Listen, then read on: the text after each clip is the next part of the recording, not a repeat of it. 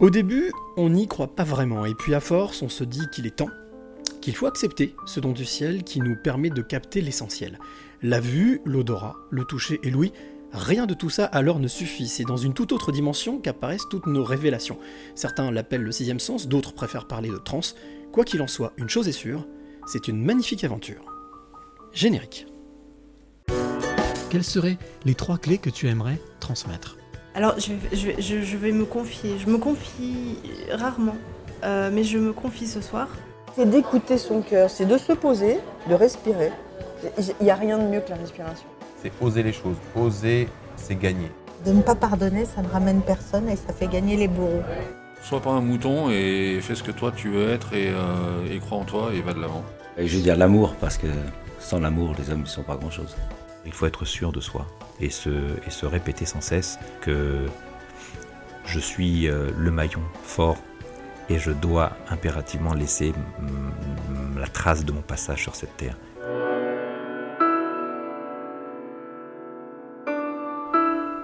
Les passeurs de clés, épisode 91. Je suis à Montparnasse, quartier Montparnasse, dans le 14e arrondissement, pas très loin en tous les cas, ce qu'on appelle les espaces parnassiens. Voilà, je viens de découvrir ça, je savais même pas que c'était les parnassiens.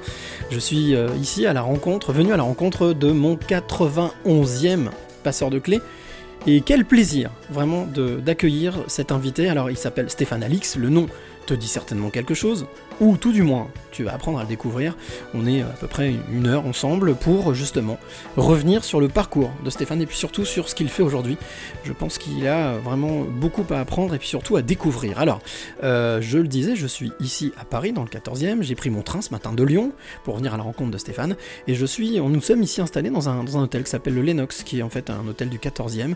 Euh, et euh, ben, Stéphane est arrivé tout à l'heure, il y a quelques instants, on s'est croisés, on s'est vus. J'ai eu comme la sensation de connaître cette personne. Je ne sais pas pourquoi. En tout cas, je dis toujours ce que je pense et je pense toujours ce que je dis. Euh, étrange, mais en tous les cas, euh, très très heureux donc de, pouvoir partager cette heure avec Stéphane. Alors Stéphane, on ne se connaît pas du tout. On se rencontre pour la première fois. Euh, c'est un ami d'un ami d'un ami qui m'a parlé d'un de ses livres, qui, qui est Lorsque j'étais un autre, que je n'ai pas lu, mais on m'a raconté, enfin en tout cas le pitch, on m'a pitché le livre et je me suis dit waouh, ça ressemble à quelque chose que j'ai aussi vécu. À mon avis, Stéphane est forcément un passeur de clés, c'est obligatoire, voilà. Donc je lui ai envoyé une demande qui a été validée. Il a dit oui. Quand il est arrivé tout à l'heure, donc j'ai vu un homme euh, souriant, décontracté, même s'il est en pleine promo euh, de son dernier livre. Et en tous les cas, voilà. Et quand on regarde dans les yeux de Stéphane, parce que j'ai pour habitude de dire que les yeux c'est la porte de l'âme, vers l'âme, on voit quelqu'un euh, d'empathique, on voit quelqu'un d'hypersensible, voilà, quelqu'un qui est à l'écoute de, l'autre, mais du monde aussi, de ce qui se passe aujourd'hui ou demain, ou ce qui s'est passé hier, avec une farouche envie de, comme le disait Feu Pierre Rabhi, d'apporter sa pierre à l'édifice, en tout cas de jouer son rôle de colibri. Voilà, donc c'est pour ça que je suis très très heureux d'accueillir euh, Stéphane Alix. Bonjour Stéphane. Bonjour. Très heureux de. Bah moi aussi, merci. Merci de m'accueillir. C'est pas chez toi, mais bon, Oui, c'est l'escale, l'escale parisienne. Merci de m'accueillir ici euh, dans cet hôtel. Euh, déjà, première question. Euh, je, crois, hein, je me trompe pas, donc en pleine promo, nouveau livre qui vient de sortir. Exactement. ouais. Ça commence à faire quand même. Hein. Ça commence à faire un sacré paquet de livres. Tu veux dire que j'ai l'air vieux, c'est ça? Non Ah non, on peut être. Non, non, non, pas du tout. Non, non, c'est surtout prolixe. Bah, euh, ça fait euh, 34 ans que je suis journaliste. Donc, euh, effectivement, j'ai, j'ai- je commence à accumuler euh, pas mal d'années de, de, de voyages, d'expériences, d'exploration. Et puis, sur les, les thématiques qui nous intéressent, c'est-à-dire le, autour de la conscience, pour être large, ça fait depuis 2003. Donc, ça va faire presque 20 ans maintenant que, je, que j'explore ces continents, que je, je rencontre à la fois des témoins, que je vis des expériences, que je rencontre des chercheurs. Donc, effectivement, je, je commence à avoir. euh, euh, accumulé beaucoup beaucoup d'infos, beaucoup beaucoup de, j'ai vécu beaucoup d'expériences, j'ai eu beaucoup de surprises, et, j'essaie de retranscrire à chaque fois euh, sous des angles différents les, les- les différentes enquêtes ou explorations que j'ai pu faire sur ces sur ces thématiques, la vie après la mort, la, possible réincarnation, les, les les, contacts avec le monde invisible, euh, voilà, tout, tout, tout ça me passionne parce que c'est, c'est, d'ailleurs ce que je fais raconter aux psychiatres euh, que j'interroge dans mon dernier livre, Un fantôme sur le divan. c'est que ces phénomènes de la conscience, ces phénomènes un peu inexpliqués et bizarres, ils sont pas cantonnés à, quelques cabinets de voyance confidentiels. Ils, imprègnent complètement notre société à tous les niveaux, tout le monde, qu'on soit laïque, qu'on soit croyant, qu'on soit jeune, qu'on soit vieux. On a un moment où on va à un moment de notre vie vivre quelque chose comme ça qui sort de l'ordinaire, qui est bizarre, qui est, qui est inexpliqué. Et, euh, et dans une société matérialiste où on considère que tous ces phénomènes-là, c'est soit de l'imaginaire, soit du délire, soit du pathologique, bah, quand on se penche un peu dessus, on s'aperçoit que c'est ni l'un ni l'autre et que ça révèle sans doute peut-être quelque chose de fondamental sur notre réalité. Alors, ce qui a donné notamment la création en 2007, hein, si je ne me trompe pas, de l'Institut de recherche des expériences extraordinaires, C'est ça, l'INRES, oui. euh, l'INRES. Euh, Paul, Paul Éluard disait il n'y a pas de hasard avec des rendez-vous euh, visionnaires ou peut-être connectés, on ne sait pas, mais est-ce que c'est quelque chose que tu valides On parlait de rencontres? Bah, moi, j'ai toujours été quelqu'un d'assez impulsif. J'ai toujours, euh, dans ma vie, voulu suivre mes, mes envies, mais mais pas mes envies qui naîtraient d'un- désir de satisfaction de quelque chose, mais qui, étaient des sortes euh, peut-être d'appels. C'est un peu grandiloquent le terme. Mais euh, dans l'adolescence, j'étais euh, omnubilé par le reportage de guerre, par, par euh, le métier de journaliste. Je voulais absolument devenir reporter de guerre, enfin photographe de guerre. Bah, euh, voilà, quand, j'ai vu qu'à l'école ça marchait pas trop, j'ai quitté vite la, la scolarité et je suis parti euh, à 19 ans en Afghanistan, c'était en 1988, pour rejoindre un groupe de Moudjahidines qui se battaient contre les soviétiques, voilà, pour apprendre sur le terrain. Et en fait, depuis ce moment, je n'ai fait que suivre mes, intuitions, peut-être pas parce que les intuitions, elles sont, elles n'étaient pas si claires que ça à l'époque, donc c'est plus des, une sorte d'instinct, une sorte de, de- d'appel. J'ai beaucoup voyagé, j'ai beaucoup fait d'expériences et j'ai toujours suivi ça. Et en fait, pour, pour, pour l'INRES dont tu parles, euh, ce qui a déclenché mon intérêt sur toutes ces thématiques extraordinaires, c'est un, accident, euh, la mort de mon frère en 2001 en Afghanistan. Ça a été un cataclysme, mais qui a aussi réveillé en moi euh, les désirs qu'on a tous dans l'adolescence, en fait, de- d'essayer de, comprendre cette absurdité dans laquelle on vit, mettre du sens sur notre monde. Et puis quand on rentre dans la vie active, bah, on, on oublie ça, on se dit, bon, on verra ça plus tard, en fait. Et, et la mort de mon frère, moi j'avais 33 ans à l'époque, ça, ça a réveillé cette, ce besoin de sens, ce besoin de, de, de- de- de comprendre pourquoi je suis là et de ne pas continuer à vivre un peu aveuglément euh, en me satisfaisant juste des bouteilles de whisky et puis de, de- de la fête comme on fait tous. Quoi. Et, et donc à partir de ce moment-là, à partir de 2001, j'ai- décidé, euh, mais ça s'est fait progressivement, d'utiliser les seules compétences que j'ai, c'est-à-dire je suis journaliste, donc je sais enquêter, je sais poser des questions, je sais euh, ne pas m'arrêter aux premières conclusions qu'on me, qu'on me sert. Écouter aussi. Écouter, oui.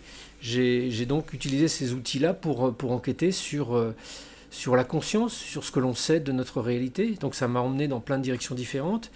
Et, et comme je suis quelqu'un de très rationnel et très exigeant, euh, en interrogeant les scientifiques, enfin je te fais un résumé très, cons- très, condensé, hein, mais en interrogeant les scientifiques sur qu'est-ce que c'est que la conscience, qu'est-ce qui se passe après la mort, euh, est-ce que les esprits dont parlent les chamans ou, ou différentes traditions, est-ce que c'est des, des représentations symboliques ou est-ce que c'est réel enfin, Voilà, toutes ces questions très très concrètes, je me suis aperçu en fait, à ma grande surprise, que la science n'avait pas forcément de réponse. Et l'espèce de, de certitude dans laquelle on vit nous en Occident, de, dire que après la mort il n'y a rien parce qu'a priori c'est le cerveau qui fabrique la conscience ou que les esprits sont forcément des sortes de mythologies euh, euh, de peuples primitifs et que quand on est un peu sérieux, éduqué comme nous on l'est en Occident, bah, tout ça on n'y croit plus.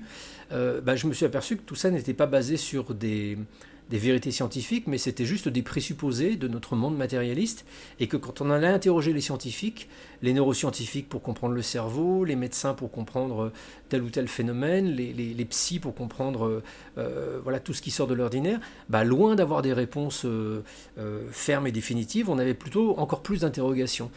Euh, donc ça, j'ai trouvé ça que c'était formidablement excitant en tant que journaliste, parce que ça me donnait une voie d'accès rationnelle, concrète, possible surtout, à, à- à tout un champ euh, qui n'est pas expliqué en fait. Un open field magique, un open field magique, et euh, quand on est journaliste, hein, c'est- passionnant. Bah voilà, moi je je, je, je suis pas, euh, enfin dans, dans cette vie qui est la mienne aujourd'hui, je suis pas, je me suis pas dirigé vers un, un, un- un cheminement spirituel. Après la mort de mon frère, j'ai pas choisi de, de devenir docteur en philosophie, j'ai pas choisi de me réfugier dans un ashram en Inde.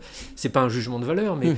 moi j'avais envie en tant que journaliste, en posant des questions, d'avoir des réponses qui pouvaient être un peu objectivables et euh, Et c'est uniquement en découvrant que, euh, bah, par exemple, la, conscience, la conscience, on, vit tous dans notre monde en s'imaginant que la conscience, bah, a priori, ça a forcément lieu hein, avec le cerveau, puisque quand on touche quelque chose dans le cerveau, ça modifie notre état de conscience. Donc il y a une corrélation indiscutable entre état de conscience et activité cérébrale. Sauf que quand on va interroger des neuroscientifiques, ben, les, plus, les plus éminents neuroscientifiques au monde disent, ben, en fait, on ne sait pas ce que c'est que la conscience. On sait pas, on sait même pas si elle a une- un, un corrélat neuronal. C'est-à-dire qu'on ne sait Mm. même pas si c'est l'activité de notre cerveau qui l'a fait naître. C'est une supposition, c'est une sorte de d'hypothèse de travail, mais elle- à aucun moment ça n'est ça n'est ça n'est certifié. Et là, je te parle pas de, de neuroscientifiques un peu fumeux, euh, Mm. euh, qui ont pris du LSD ou qui sont un peu originaux. Je te parle de neuroscientifiques qui dirigent les labos les plus éminents au monde, qui sont complètement mainstream et complètement euh, intégrés dans, dans le champ de la recherche mondiale. Il y a, il y a- il y a quelques années de ça, la revue Science avait listé un petit peu les grandes questions que, que l'humanité se posait, auxquelles on n'avait pas de réponse. La numéro un, c'est sommes-nous seuls dans l'univers? La numéro deux, c'est qu'est-ce que la, qu'est-ce que la conscience? Ouais, donc, euh, euh, c'est pas illégitime de se poser ces questions et c'est pas du tout irrationnel ou farfelu de s'imaginer qu'on puisse euh, euh, avancer assez loin dans, dans- dans les interrogations autour de ces questions-là. Alors on va revenir à des choses, à quelque chose de beaucoup plus rationnel, de très rationnel même on va dire, puisque tout ce que tu dis est très rationnel, tu le Ben disais oui. avec des scientifiques. Euh, mais on va vraiment revenir à, à- à- à nos moutons, à là où nous sommes. Euh, Il y a une, une tradition dans ce podcast, c'est que je demande toujours à, à mon invité d'abord de décrire le plus précisément possible, avec ses yeux, avec ses mots, le lieu où nous nous trouvons, pour que celle ou celui qui nous écoute puisse s'immerger avec nous. Alors si tu devais décrire le lieu où on se trouve, tu, Alors, tu on le est décrirais comment? Dans une petite arrière-salle du salon de l'hôtel, euh, avec des tapisseries qui sont un peu élégantes, hein, très sombres, mais en même temps euh, assez stylées, je trouve. Euh, D'ailleurs, pour te, dire le secret, c'est aussi là qu'on a fait la photo qui est en couverture de mon dernier livre, Un fantôme sur le divan, avec euh, un photographe que j'aime beaucoup qui s'appelle Olivier Sagnette. Mhm. C'est ici qu'on a fait la, la prise de vue, donc c'est rigolo qu'on se retrouve ici aussi pour cet entretien. Et donc ce, ce lieu, donc qui est un lieu que tu connais un petit peu, euh, que, que tu apprécies. J'ai vu que d'ailleurs qu'il y avait pas mal de photos d'écrivains euh, dans le dans la salle de la salle restaurant de bar. Il y a des livres, des vieux livres qui sont euh, qui sont en décoration. Euh, c'est important pour toi d'être dans un lieu où tu te sens bien? Ah bah oui, c'est même primordial, c'est même Mhm. primordial parce que je suis, je suis journaliste et, et, ce qui me caractérise, c'est une forme de porosité. C'est-à-dire que j'ai, j'ai pas fait d'école de journalisme. Je suis parti, j'ai pas même mon bac, donc je suis parti sur le terrain très très tôt. Et en fait, euh, pour moi, l'essence du journalisme que j'ai appris sur des terrains de guerre, c'est juste d'être une éponge. Une éponge pour euh, non pas calquer ce que j'imaginerais la réalité être, mais ce que je, ce que je peux essayer de capter des gens. Donc euh, mon premier grand reportage, ça a été en Afghanistan avec des Moudjahidines. J'ai passé des mois dans le maquis avec eux, euh, avec des chiites, euh, des combattants chiites. Euh, J'étais pas là pour leur expliquer ce qu'ils devaient penser. J'étais pas là pour interpréter qui ils étaient. J'étais là pour comprendre, pour entendre, pour vivre avec eux. Et donc ça m'a ça m'a vraiment marqué ce voyage parce que j'ai appris un peu de persan avec eux. J'ai passé euh, des jours et des jours et des jours dans le maquis euh, à apprendre des mots, à manger leur même bouffe, à, à- faire des longues marches de nuit pour, pour éviter les, les, les- commandos russes. Donc j'ai vraiment partagé ça. Et, en fait, plutôt que des informations, j'ai pas ramené de ce voyage euh, des faits. J'ai ramené de ce voyage une, une expérience de vie. Et, et cette expérience de vie, elle m'a, elle m'a transformé, mais comme toutes les expériences de vie que j'ai faites par la suite m'ont transformé. Pourquoi? Parce que je suis une éponge. Donc en étant une éponge, euh, parfois on a besoin aussi de se trouver dans un petit cocon pour éviter d'être envahi par, Mhm. euh, par le monde extérieur. Euh, et, et- et moi, j'ai-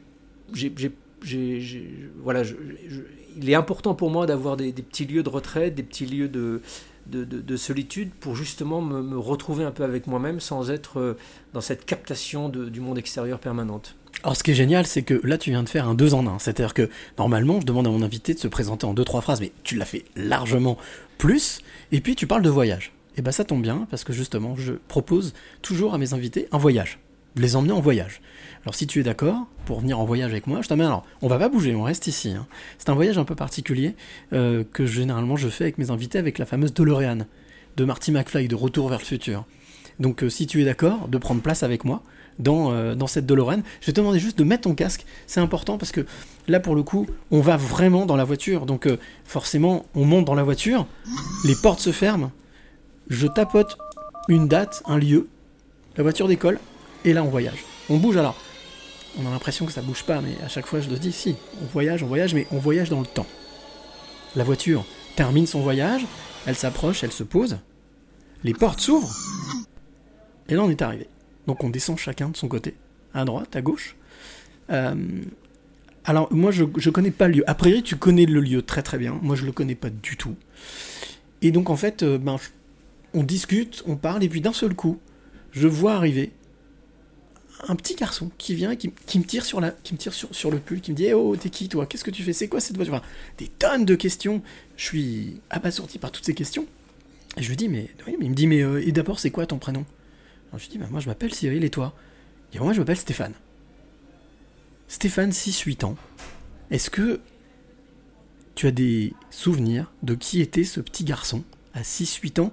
Tu parlais tout à l'heure de journalisme d'aventure, de est-ce que c'était euh, un aventurier? Est-ce que euh, il y avait déjà l'envie justement d'aller découvrir le monde? Bah alors là, tu tombes mal parce que j'ai plus de souvenirs de mon enfance. Ah non, mais je tombe pas mal. Je suis désolé de te spoiler ça. C'est un peu d'ailleurs le- l'objet de mon, de mon livre précédent, Nos âmes oubliées, où je, je suis allé. J'ai enfin compris pourquoi j'avais pas de souvenirs de mon enfance, justement. Donc, euh, bah non, j'ai pas de souvenirs. J'ai éventuellement quelques images recomposées. Ouais. On a regardé les, les, les albums de famille, mais, euh, mais euh, non, je fais partie de ces gens qui, qui ont complètement effacé euh, la quasi-totalité de leur enfance au sens large, parce que ça, ça, ça dépasse les, les 10, 12, 13, 14 ans. D'accord. Donc il y a un blackout là en fait. Voilà. Ok. Voilà, voilà. Et donc du coup, ça a permis d'en faire un livre? Bah, Parce que essayer de comprendre la curiosité? Bah, si on fait une petite, une petite parenthèse autour de cette histoire, Ouais. Je, je- ça m'a jamais inquiété de, de- de- de- d'essayer de comprendre pourquoi j'avais pas de souvenirs dans mon enfance. C'était une espèce de blague que, qu'on abordait éventuellement avec, euh, avec ma femme, Euh, mais ça m'a jamais posé de questions particulières. Mhm. Et puis, euh, il y a de ça deux ans et demi, dans un cadre de travail que je faisais avec des chercheurs autour de, des psychédéliques. Les psychédéliques sont des outils d'exploration de la conscience absolument formidables. Et euh, j'ai une expérience avec le chamanisme qui remonte à plus de 15 ans, donc j'ai fait beaucoup, beaucoup de, de voyages, d'expériences dans tous les sens. Et, euh, et dans le cadre d'une exploration avec une psychothérapeute euh, euh, pour travailler sur notamment les, les champignons euh, hallucinogènes, mon objectif initial était vraiment de, euh, pour, euh, euh, était vraiment de passer de l'autre côté, c'est-à-dire de, de l'autre Mhm. côté de la mort. Euh, L'ayahuasca, qui est utilisé par les chamans en Amazonie, s'appelle la liane des morts et, et te, et te permet d'accéder au monde des esprits. Donc moi, j'ai essayé d'explorer ces dimensions de- pendant longtemps. D'ailleurs, qui est considéré, j'ai appris ça vendredi dernier, qui était considéré comme patrimoine. Ah bah c'est un patrimoine, euh, millénaire de, de- au Pérou notamment. Ça. Et, euh, et en fait, il y a quelques années de ça, il y a différentes recherches qui ont été faites dans des labos à Londres et ailleurs euh, qui, qui- les- l'effet des psychédéliques. Et, dans un laboratoire à Londres, ils essayaient de comprendre quels pouvaient être les corrélats neuronaux d'une activité d'extase mystique, parce que ces, ces expériences, notamment avec la psilocybine, qui est le, composé actif présent dans les champignons, on, a, on vit vraiment des expériences extatiques très fortes. Donc les chercheurs se sont dit, bon, bah, si les témoins rapportent une expérience extatique très très forte, doit y avoir une espèce de feu d'artifice dans le cerveau pour expliquer cette expérience. Donc ils ont mis des- des sujets euh, euh, en observation sous IRM au moment où on leur injectait la psilocybine. Et à leur très grande surprise, au moment où, du pic de l'expérience extatique des témoins, euh, on, voyait, on observait dans leur cerveau une baisse d'activité dans un réseau neuronal global. Donc ça, c'était assez dérangeant pour le, le- le modèle matérialiste qui veut que, a priori, toute expérience de conscience soit corrélée à une activité cérébrale. Et plus l'expérience de conscience est intense, plus l'activité neuronale est intense. Et là, c'était l'inverse. Donc euh, euh, ça, ça ouvre la voie à une intuition qu'avaient déjà soulevé euh, des gens comme Aldo Huxley ou comme euh, William James, de dire que peut-être que le cerveau n'est pas ce qui fabrique notre conscience, mais peut-être que le cerveau sert d'une sorte d'interface entre passerelle. conscience Mmh. immatérielle et notre corps humain, une sorte de filtre en fait, c'est le mot qu'ils employaient, une valve de réduction. Donc moi, je voulais, dans ce cadre-là, faire des expériences avec un accompagnement contrôlé, avec des hauts dosages de psychédéliques, pour effectivement voir ce qui se passe dans mon expérience subjective quand mon cerveau cesse complètement d'être en activité. Donc pour ça, j'ai fait la connaissance d'une thérapeute clandestine, parce qu'en Europe, aux Mhm. États-Unis, il y a, il y a beaucoup de psychothérapeutes qui utilisent la médecine psychédélique pour travailler sur les dépressions, sur euh, euh, les addictions, enfin des, des choses. C'est vraiment un outil thérapeutique qui, qui- qui fait l'objet de beaucoup de recherches actuellement et qui va euh, se, se déployer de plus en plus. Et dans le cadre de cet accompagnement, euh, moi, mon objectif n'était pas du tout de soigner quoi que ce soit, parce que j'avais pas l'impression que j'avais à soigner quoi que ce soit. J'avais juste envie de m'en mettre plein la tête et puis d'aller voir de l'autre côté. Sauf qu'avec cette thérapeute, on a travaillé plusieurs reprises et, et au décours d'une d'une séance assez intense, j'ai eu une sorte de, de prise de conscience d'abus dont j'avais été victime quand j'étais enfant, Mhm. dès le plus jeune âge. Donc ça a été un moment assez cataclysmique parce que une part de moi euh, disait mais juste c'est complètement délirant, j'ai aucun souvenir conscient de ça, donc euh, c'est pas possible que j'ai pu vivre ça sans m'en souvenir.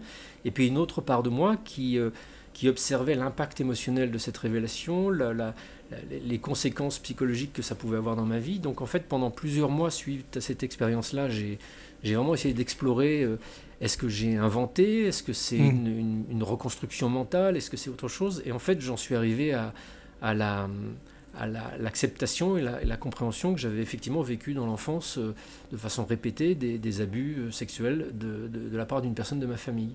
Ce que Boris Cyrulnik appelle la résilience. Il y a eu une forme de résilience de ton Bah, côté, la résilience, c'est le fait que je sois pas mort derrière. C'est ça, oui, la résilience, ouais. c'est que j'ai eu, Dieu merci, euh, euh, un père et une mère euh, qui sont effectivement des facteurs de résilience, qui sont des gens aimants, qui m'ont, qui, qui étaient évidemment pas au courant non plus, mais qui m'ont créé euh, ce que, ce que Boris Cyrulnik d'ailleurs euh, appelle un, un- un cocon où, où l'enfant blessé peut quand même se reconstruire. Mhm. Il, il est partiellement exposé à, à, à- à- à des dangers, mais il a au moins un cocon où il peut se, se reconstruire. Et mes parents m'ont permis effectivement d'opérer un processus de résilience là-dessus, qui fait que je suis devenu la personne que je suis aujourd'hui, euh, plutôt fonctionnelle.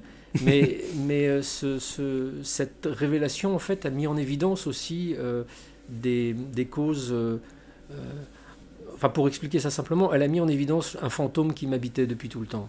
Un fantôme fait de, des désirs d'un inconnu, enfin, pas d'un inconnu, mais d'un- d'une personne de ma famille, de la déviance, de, de l'intrusion, de l'inceste de, de cet homme. Ça, ça a fabriqué quelque chose en moi de l'ordre de, de- de la disharmonie. Et je Mhm. me suis construit, et c'est comme tu le soulignes, c'est vraiment le, le concept même de la résilience, je me suis construit sur une disharmonie initiale. Donc c'est extrêmement déstabilisant parce qu'arrivé à 52 ans, euh, s'apercevoir que euh, ce qu'on a construit, c'est aussi bâti sur quelque chose de toxique, ça demande un réajustement qui est compliqué et qui est long, et c'est ce que je raconte dans, dans ce livre, Nos âmes oubliées.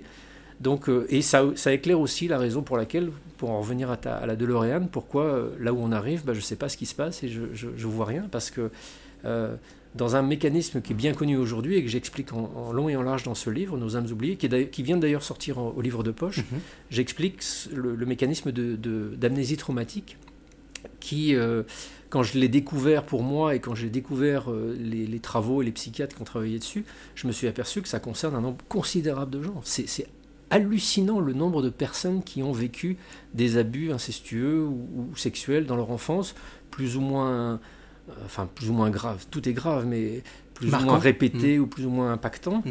Et, euh, et plus de 50% des gens qui vivent ce type d'abus ont une amnésie traumatique, traumatique totale. C'est-à-dire que c'est des, des souvenirs qui ne remonteront jamais à la surface ou qui remonteront euh, peut-être 30, 40, 50 ans à la surface. Et il y a, il y a un débat dans le monde de la, de la psycho, il y a des, il y a un certain nombre de psychologues ou de, professionnels de santé qui disent que, euh, enfin, qui parlent de mémoire, euh, de, mémoire de faux souvenirs, euh, parce qu'ils ne peuvent pas concevoir que- qu'une mémoire soit totalement effacée. et qu'a priori, si on a vécu des abus, on a quand même une petite intuition ou une suspicion qu'il s'est passé quelque chose. On ne peut pas avoir une mémoire zéro comme moi j'avais. Et en fait, bah, si, si, si je, je me suis aperçu que non seulement on peut l'avoir, j'en suis le témoin direct, mais, mais des millions de gens euh, sont aussi dans, dans ce cas de figure-là. Donc on vit notre vie normale, plus ou moins résilient, plus ou moins fonctionnel, et puis il y a des trucs qui vont pas. Dans mon cas, c'était des, des, des moments de mélancolie, des moments de, de mélancolie très forte, même que je, je ne parvenais pas à m'expliquer. Euh, je vivais avec parce que j'avais pas le choix, je comprenais Mhm. pas d'où ça venait. Je me disais bon bah effectivement on vit pas dans un monde extraordinaire, donc c'est peut-être dû à ça.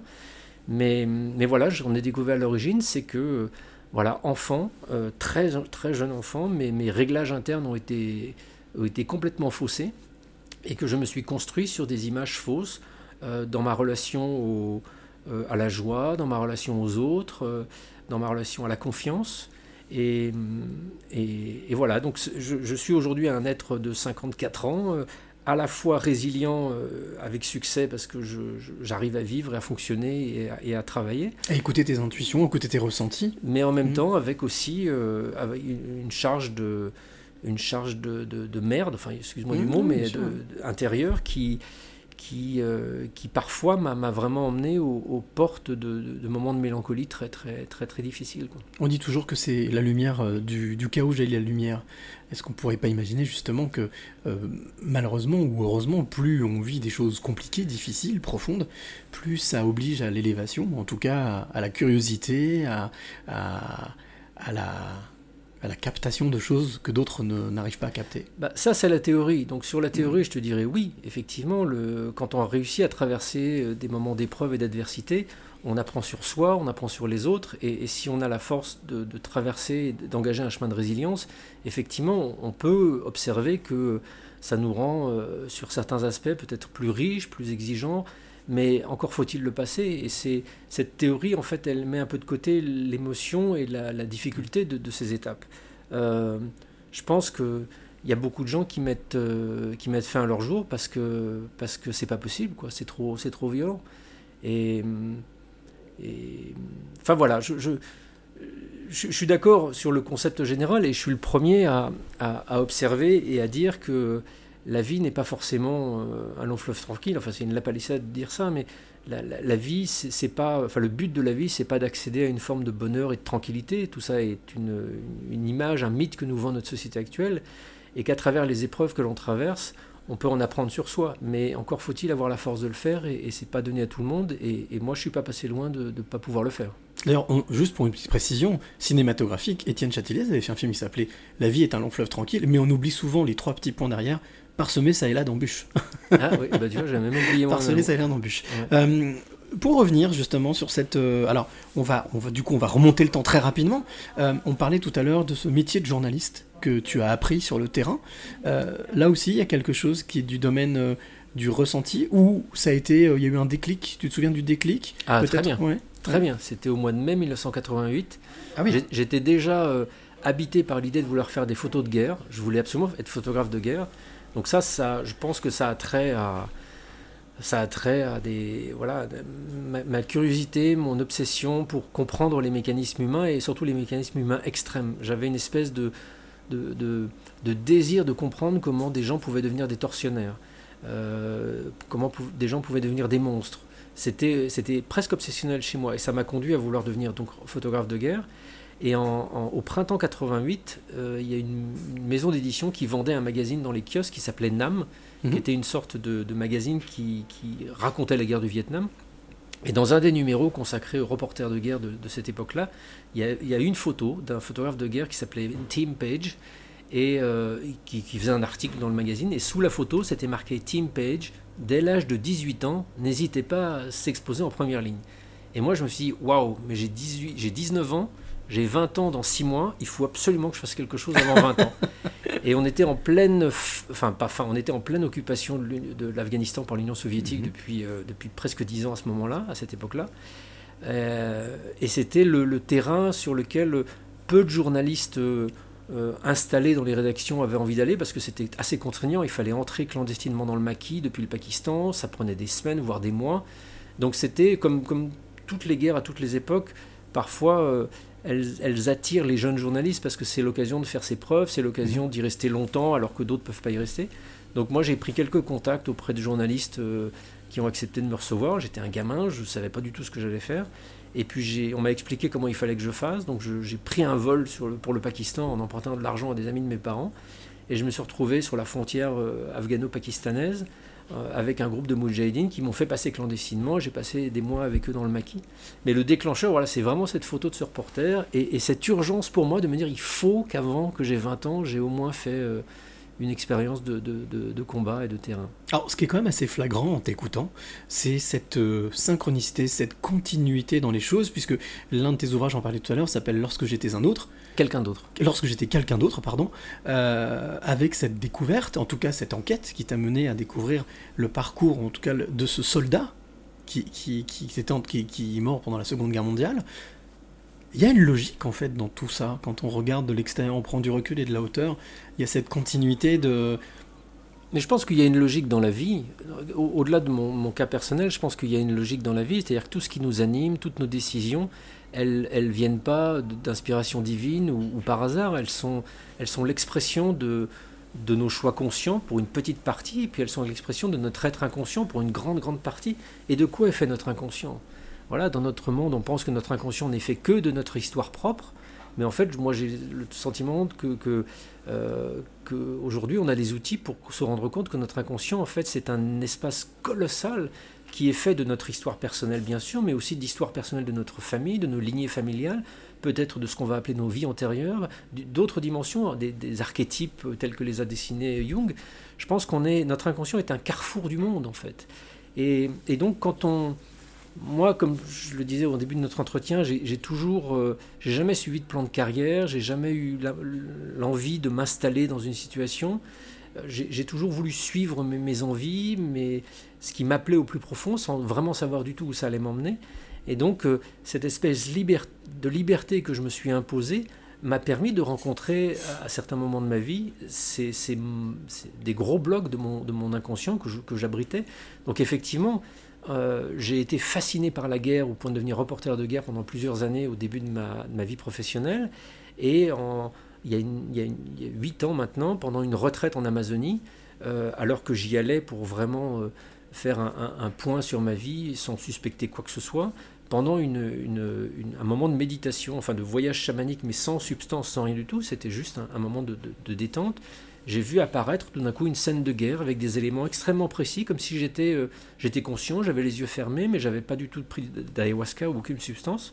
J'étais dans, dans ce moment que les chamans appellent un temps de diète, un temps où tu es plus sensible, plus, plus réceptif au, justement au monde extérieur et au monde intérieur. Ce qui reviendra à dire cette espèce de le cerveau qui est une interface, qui est un- justement capte quelque chose, euh, une sorte de, de média, de médium. Bah, c'est l'inverse en fait, c'est plus le moment où tu mets ton cerveau en, en sommeil, veille, ouais. où tu le déconnectes un petit peu de son mode de fonctionnement permanent, que tout d'un coup peuvent passer des choses Mhm. qui ne viennent pas de ton, de ton cheminement cerveau.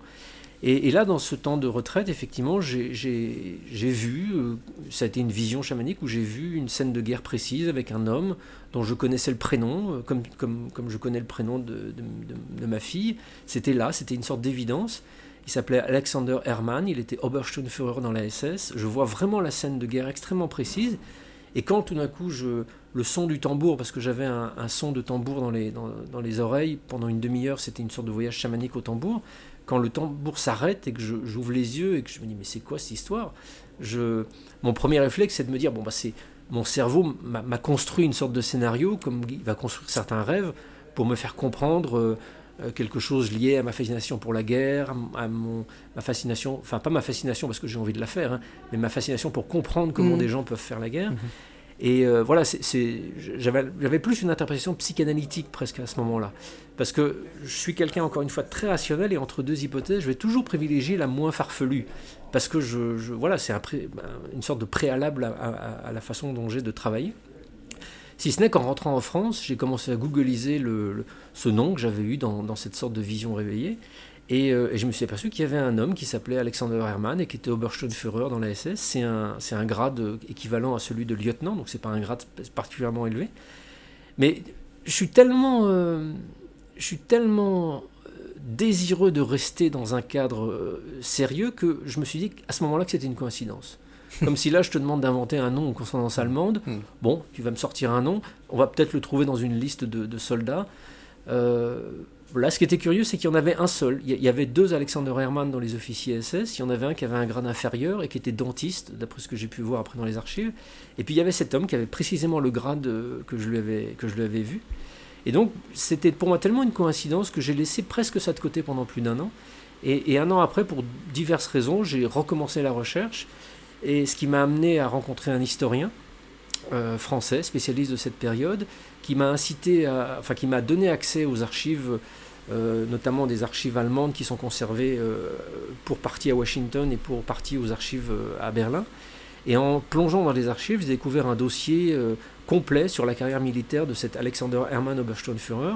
Et là, il y a eu vraiment l'élément déclencheur pour moi d'un désir d'enquête plus abouti, plus poussé, dirons. C'est que euh, il y a l'acte de décès dans, dans, dans le dossier militaire. Et moi, dans ma vision, je vois de façon répétée et d'une façon extrêmement intense cet homme prendre un éclat de but, enfin un Mhm. éclat de, de shrapnel à la gorge, qui lui déchire la gorge. Il y a du sang qui coule, il tombe. Je vois cette scène de sa mort se répéter à plusieurs reprises, comme si c'était vraiment quelque chose qui s'imprimait profondément en moi. Et dans le dossier militaire que je reçois des archives allemandes, dans son acte de décès, il est stipulé que cet Alexander Hermann est mort touché par un éclat de but à la poitrine et au cou. Et quand je lis ça, là j'ai vraiment l'impression de prendre un 38 tonnes de face et de me dire ok, là euh, le nom, le prénom, le Ça fait grade, beaucoup quand même. c'est peut-être des coïncidences, mais là, le- la, la- la- la vision de sa mort, elle est extrêmement, encore aujourd'hui, maintenant, quand, quand je t'en parle, elle est extrêmement présente dans ma tête. Et de voir que cet homme, dont je crois avoir imaginé le nom, le prénom, etc., est vraiment mort comme je l'ai vu, là, ça impose que j'aille un peu plus loin. Et c'est le démarrage d'une enquête que je raconte dans, dans Lorsque j'étais quelqu'un d'autre, qui est aussi disponible au livre de poche. Et qui est, qui est, fascinante parce que ça m'a. Ça plonge dans un questionnement qui touche à la, voilà, à la question de la réincarnation, évidemment, mais euh, moi, j'essaie de ne pas m'attacher au concept. C'est pas des explications que je cherche, parce que je, je me suis rendu compte au, fil de mes années d'enquête que souvent les explications sont juste des, des, euh, espaces d'enfermement. Euh, la, réalité de la conscience, la réalité de la vie, au-delà de, notre existence propre, elle est tellement inconnaissable, tellement vaste, tellement euh, incroyable que vouloir ramener ça à des concepts, à des mots, vouloir analyser ce que d'autres hommes ont expliqué sur ces mots, c'est se couper d'une d'une certaine manière de l'expérience directe. Et moi, j'avais la chance, j'ai eu la chance de vivre cette expérience qui m'a donné un nom et un prénom. Donc, j'ai voulu plutôt explorer ce qui se passait en moi quand je suis allé en Allemagne où cet homme avait vécu. Mhm. Et dans le dossier militaire, il était spécifié qu'il était mort en Russie. Donc dès le début de mon enquête, je me suis dit, je veux le jour de sa mort, le 20 octobre prochain, je veux être à l'endroit où il est mort, dans un petit coin perdu de Russie. Et c'est ce que j'ai fait, c'est ce que je raconte. Donc j'ai, dans ce livre, je raconte pas, c'est pas un livre théorique sur la réincarnation, c'est un livre sur qu'est-ce qui se passe en moi, qu'est-ce que je ressens quand je suis euh, devant l'église où il s'est marié, qu'est-ce que je ressens au fur et à mesure que le, le lien se précise entre nous. Et puis avec cette charge euh, extrêmement compliquée à gérer, parce que c'est pas une princesse suédoise que j'ai vue dans ma vision, c'est un soldat SS. Les soldats SS n'étaient pas des gens qui étaient, euh, malgré eux, embarqués dans cette histoire. C'est des gens qui adhéraient au régime nazi, qui adhéraient à l'idéologie. Euh, alors lui, il est mort avant la, la mise en service des camps d'extermination. Il est mort en, en- en octobre euh, 41. Euh, et les camps d'extermination ont vraiment commencé à, à être en service au- à l'hiver suivant. Euh, mais malgré tout, enfin, il était, il était complètement adhérent de, cette idéologie. Donc pour moi, c'était vraiment, vraiment très compliqué à, vivre. Qu'est-ce qui, est, qu'est-ce qui de lui est en moi? Euh, Avec, comme, tu l'as dit tout à l'heure, c'est vrai que ma, volonté qui, remonte presque à l'adolescence de vouloir comprendre le mal, c'est pas tellement que je voulais le faire ou faire la guerre. Au contraire, je voulais pas faire la guerre. En Afghanistan, quand j'avais 19 ans, des Moudjahidines m'ont tendu leurs armes en me disant bah, Viens, viens faire le coup de feu avec nous. J'ai- hésité, euh, même pas une seconde. quoi. C'est pas mon rôle. Je suis pas là pour faire ça. Donc, euh, d'une certaine manière, mon engagement dans le journalisme, dans une volonté de comprendre ces, ces mécanismes, c'était une manière d'essayer de comprendre cette vie dont j'avais peut-être des échos en moi pour, euh, Mhm. pour la réparer, pour la comprendre, pour la mettre en lumière, pour enlever la confusion, je ne sais pas. Et de tout ça, je, je parle dans, dans, dans ce livre. C'est c'est un des livres les plus, les plus profonds et bouleversants que j'ai pu écrire jusqu'à présent. Alors, puisqu'on parle euh, de guerre, de, de bombes, euh, de, de soldats, euh, moi je te propose qu'on fasse une petite parenthèse que j'appelle la parenthèse musicale, et on est d'accord qu'on n'a strictement rien préparé ensemble. Ah, rien du tout. On n'a pas du tout préparé l'interview. Moi, j'ai préparé le podcast. Eh bien, il s'avère que l'artiste qu'on va découvrir aujourd'hui, que je te propose de découvrir, s'appelle Ghislain N. J'ai eu l'occasion de le recevoir dans un autre podcast que je fais un vendredi par mois, où d'ailleurs j'étais vendredi avec euh, Stéphane Schillinger et où j'avais Olivier Chambon pour parler des substances psychédéliques.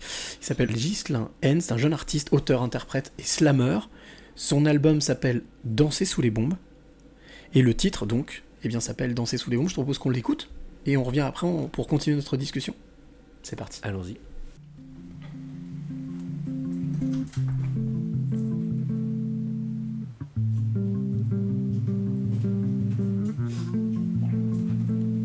Y aura toujours une hirondelle pour venir chanter le printemps. Ne crois pas les mauvaises langues qui viennent te dire le contraire.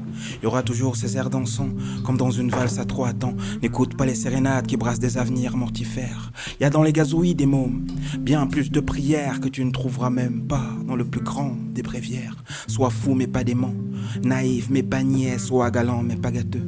Sois roi de tes douleurs pour mieux rêver sous les bombes. Y aura toujours un sourire pour faire danser tes humeurs.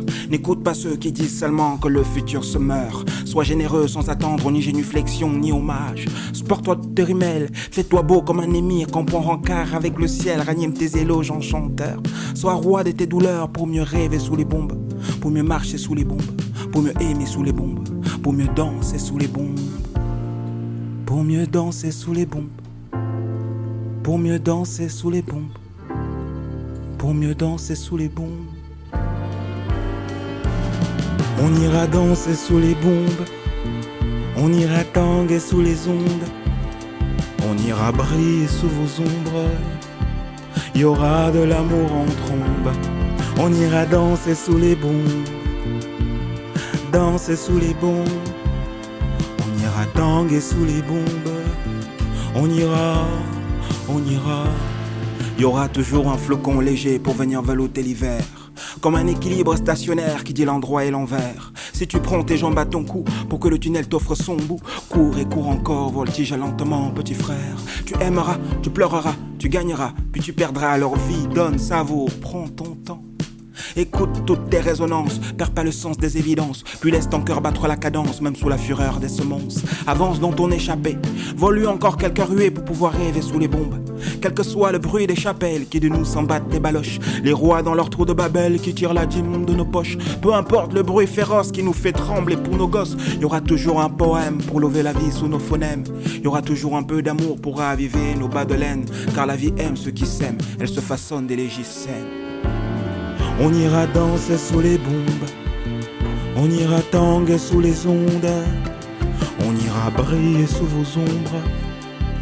Y aura de l'amour en trombe, on ira danser sous les bombes, on ira tanguer sous les ondes, on ira briller sous vos ombres.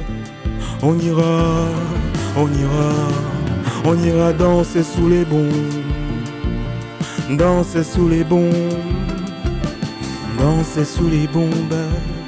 On ira, on ira.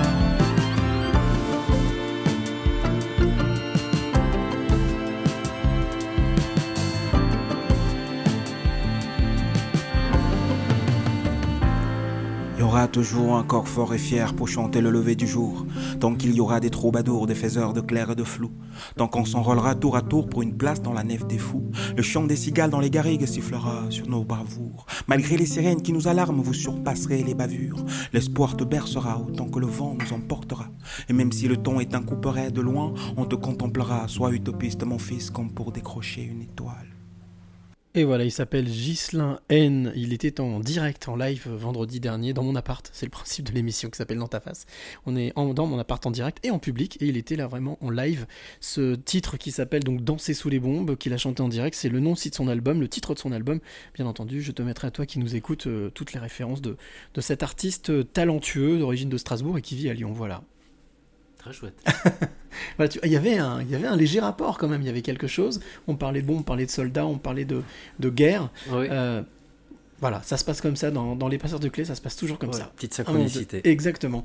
Euh, pour en revenir justement à ton actualité, donc ce nouveau livre qui vient de sortir, peut-être rappeler le titre de ce dernier livre. Un fantôme sur le divan, chez Voilà, Albin Michel. Chez Albin Michel. Euh, donc euh, une succession d'échanges, de discussions avec des psys, des personnels, des personnes qui donc ont un métier en relation avec la psychiatrie, la psychologie. Comment comment t'es venu, on va dire l'idée ou, plus- ou même l'envie Tu l'as expliqué tout à l'heure un peu, mais euh, concrètement là aussi pareil. Je parle toujours de déclic. Tu te souviens du du, du- du moment où tu t'es dit, il faut que j'écrive là-dessus? Euh, extrêmement précis, c'était en septembre 2003. Ah oui Euh, en fait, si tu veux, je... quand, quand j'ai commencé à travailler sur ces sujets extraordinaires, euh, donc la, la vie après la mort, les, les- les- les extraterrestres, enfin tous, tous ces sujets qui sont classés soit en paranormal, soit en délire dans notre société. La, première étape, c'est que euh, je pensais que tout ça c'était des fadaises. Donc euh, je, ça m'intéressait pas, c'était hors de ma réalité, comme c'est hors de la réalité euh, de, la plupart des gens qu'on croise dans la rue. Et puis euh, mon frère meurt en 2001, ça crée un espèce de, cataclysme évident en moi. Et, deux ans plus tard, je suis en train de préparer un documentaire pour France Télévisions sur l'apparition de la vie dans l'univers, mais avec un angle très astrophysique. Euh, en 1995, des astronomes suisses ont découvert la première planète extrasolaire, c'est-à-dire une planète orbitant autour d'un autre soleil dans l'univers. C'était accepté théoriquement, mais là on en avait la première preuve expérimentale, enfin d'observation. Et, euh, dans les années qui ont suivi, on a commencé à en découvrir euh, 5, 10, 20, on, on est aujourd'hui à plusieurs centaines. Donc l'idée que la vie ait pu apparaître ailleurs dans l'univers était quelque chose qui était théoriquement possible, qui devient de plus en plus solide. Donc je m'intéressais vraiment à cet aspect-là, mais par l'astrophysique. Et dans le cadre de mon enquête, je me suis dit, euh, dans le cadre de ma préparation documentaire pour France 2, je me suis dit, bon, je vais quand même aller lire un truc ou deux sur les ovnis. Ça n'a rien à voir sans doute, c'est sans doute que des bêtises, mais au moins j'aurais euh, cerné le sujet. Et ben voilà, euh, quand on commence à s'intéresser sans a priori à un sujet dont on pense avoir toutes les clés, on s'aperçoit que c'est un peu l'inverse. Et j'ai découvert voilà, beaucoup, beaucoup de livres complètement abracadabrantesques, n'importe quoi, des, gens qui, qui sont dans. Bon, j'en sais rien, mais sans doute du délire. Mais ce qui m'a intéressé, c'est que j'ai aussi découvert des, des chercheurs, des astrophysiciens, des, des, des, personnes qu'on ne peut pas suspecter a priori d'être dans la croyance ou le délire, qui, se, qui, expliquent dans, dans leurs recherches que les phénomènes ovnis sont une réalité, qu'on qu'on qualifie ça même de phénomènes aérospatial non identifiés, qui sont surveillés. Le, le Centre national d'études spatiales en France a un service dédié à la collecte de témoignages. Donc c'est pas rien, c'est pas quelque chose qu'on peut balayer, c'est pas quelque chose qui s'explique en cinq minutes, c'est vraiment un phénomène qui est mystérieux et qui est profondément même troublant parfois. J'ai- Je me souviens de ma rencontre euh, par la suite avec des pilotes de l'armée française qui avaient été confrontés à, à, à des, à, des, à des ovnis. Euh, ils sont encore tremblants 30 ans après l'observation. Donc euh, euh, ça a éveillé ma curiosité. Du coup, le documentaire de France 2 euh, est passé plus ou moins de l'astrophysique vers, bon, allez, c'est plutôt les ovnis, quel sujet passionnant en fait.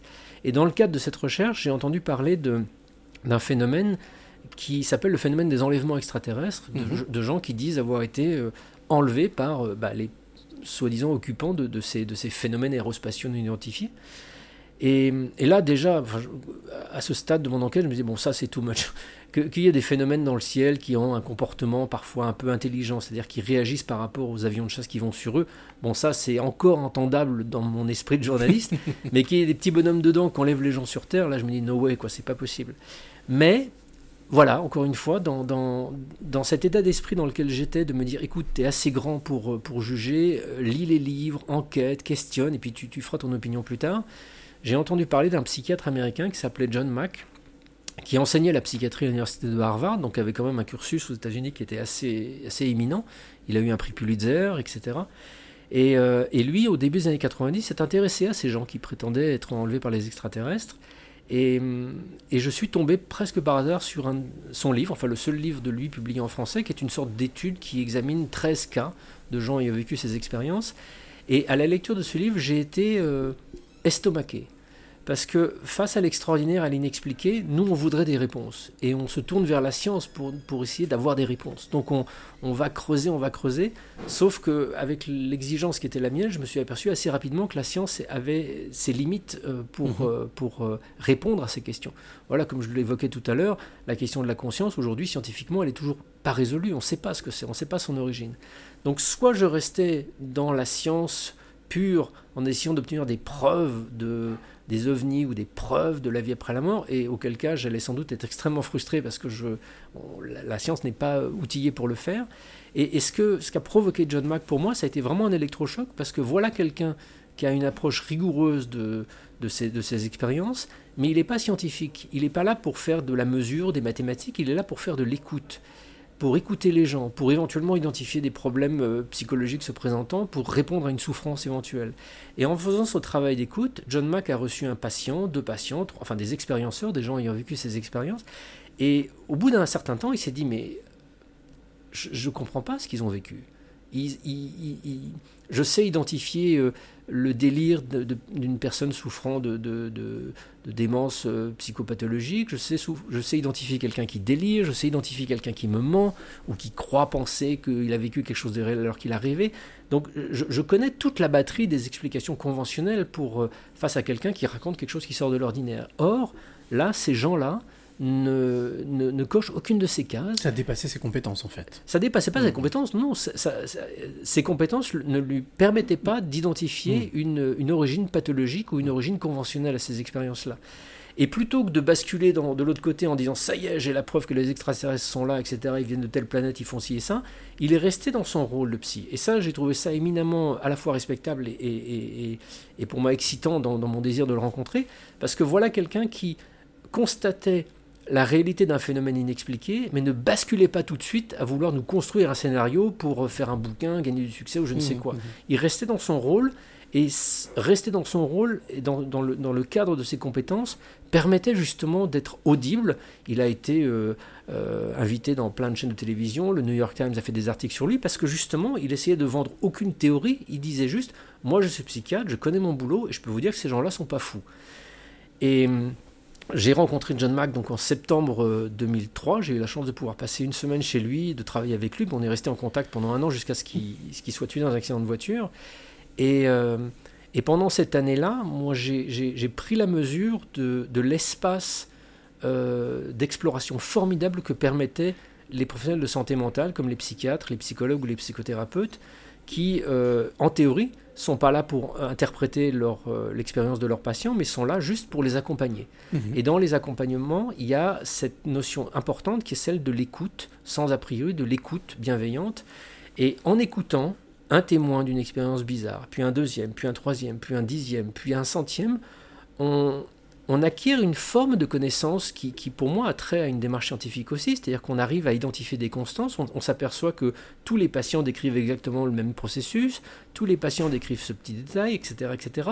Ça apporte pas de preuve, la, de toute façon, la preuve, c'est juste une, un, c'est- un, un terme que l'on emploie euh, globalement uniquement en mathématiques. La preuve, Mhm. c'est une démonstration mathématique. Donc dans les autres champs de la science, on est dans le terme plus anglais de evidence, c'est-à-dire de- d'éléments de, preuve. Et, et je pense que le travail de, de John Max sur le cas des enlèvements extraterrestres et puis d'autres psys sur d'autres catégories d'expériences permet d'accumuler un certain nombre d'éléments qui vont dans la direction de la réalité d'un phénomène ou au contraire de son irréalité. Et euh, quand je suis rentré en France, j'ai écrit un livre sur, sur, sur, sur ce sujet, sur John Mack, qui s'appelle Extraterrestre l'enquête, qui est aussi disponible au livre de poche. Je suis très content parce que tous mes bouquins sont en poche, donc ils sont poche vraiment accessible, accessibles. ouais, bien voilà. Et, euh, et, et, et dans les années qui ont suivi, j'ai- commencé à avoir l'intuition qu'il fallait que je, que je sorte de mon cadre euh, individuel journalistique et que j'essaie d'étendre cette dynamique euh, que j'avais vue à l'œuvre euh, dans l'entourage de John Mack.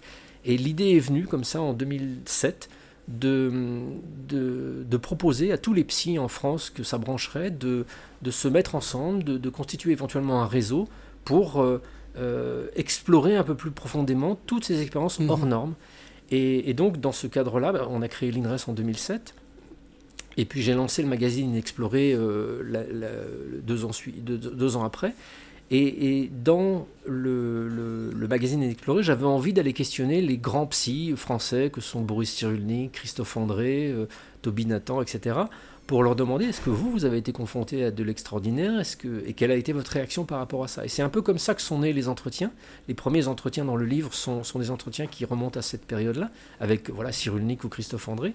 Et puis il y en a d'autres parce qu'il y a, y a enfin, ce que ça m'a permis de, de constater, surtout, ce qui est important, c'est que tous les psys euh, que j'ai rencontrés, et j'en ai rencontré un paquet, ont à un moment ou à un autre, et de façon parfois même répétée, euh, été confrontés à quelque chose de bizarre. Mhm. Je, je me rappelle d'un psy qui me disait, mais c'est curieux, j'ai un patient schizophrène qui est vraiment malade, qui est en, même en, en cellule de content- de- de- d'isolement, qui, euh, dès que je reviens le week-end, euh, le lundi matin, me raconte ce que j'ai fait tout le week-end avec ma femme, comme s'il m'avait observé. Et il me donne des détails tellement précis qu'il n'a pas pu les inventer, c'est pas du délire. Donc euh, il est délirant, il est malade, il est schizophrène, ça c'est une évidence.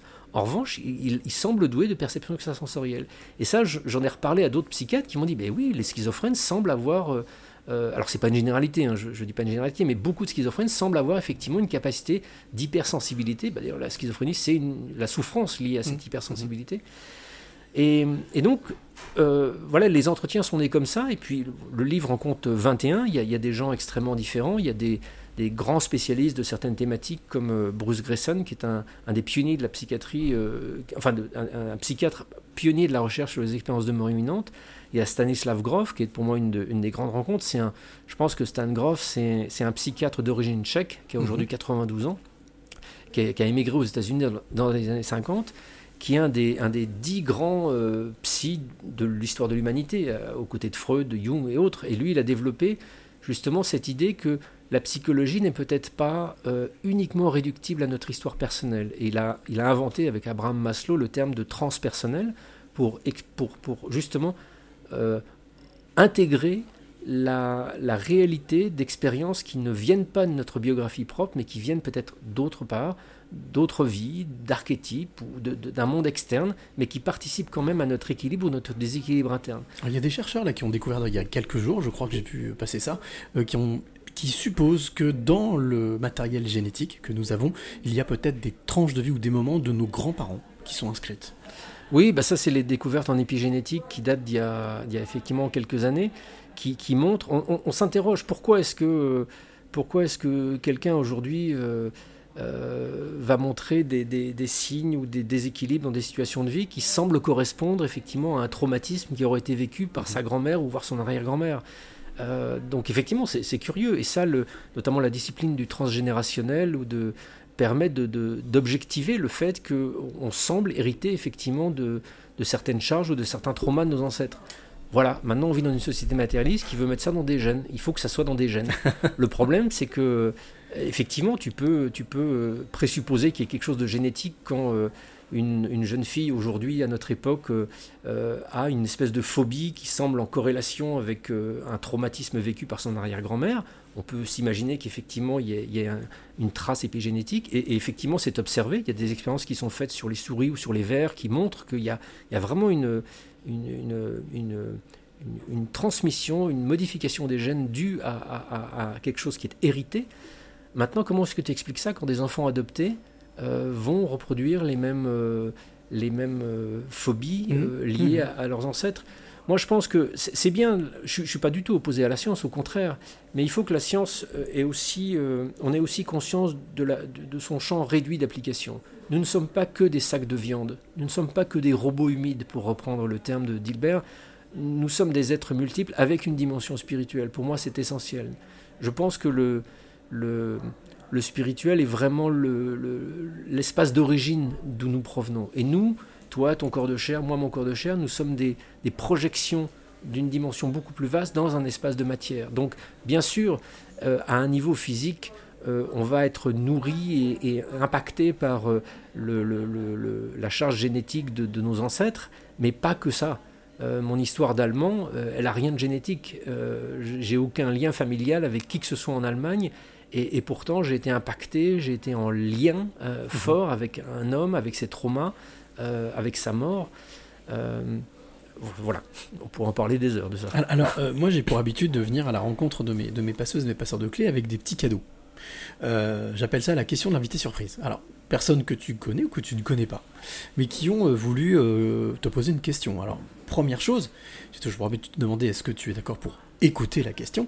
Et deuxièmement, d'y répondre si tu peux y répondre. Bah avec plaisir. Alors c'est parti, on écoute la première question parce que j'ai deux questions. Je m'appelle Cécilie, je suis infirmière en soins palliatifs en Belgique depuis 15 ans et passeuse d'âme. Je tiens tout d'abord à te remercier pour tes livres qui rassurent les gens. J'ai fait lire euh, récemment le test à ma maman qui vient de perdre la sienne. Donc c'est un honneur pour moi de pouvoir te poser une question. Stéphane, en tant que pasteur de clés, sachant qu'on ouvre la porte à de bonnes énergies on peut être aussi confronté à de mauvaises. Je voulais te demander ton meilleur souvenir ainsi que le moins bon. Et si tu avais un conseil à nous partager pour euh, t'en protéger, je te remercie. Voilà, donc elle s'appelle Cécilie, Euh, elle est infirmière en Belgique et elle travaille, donc, comme elle l'a dit, en soins palliatifs et elle accompagne. Voilà, elle a choisi ce rôle d'accompagner pour euh, adoucir ce passage euh, qui reste quand même malgré tout euh, un grand mystère. Et donc sa, sa- question était triple même.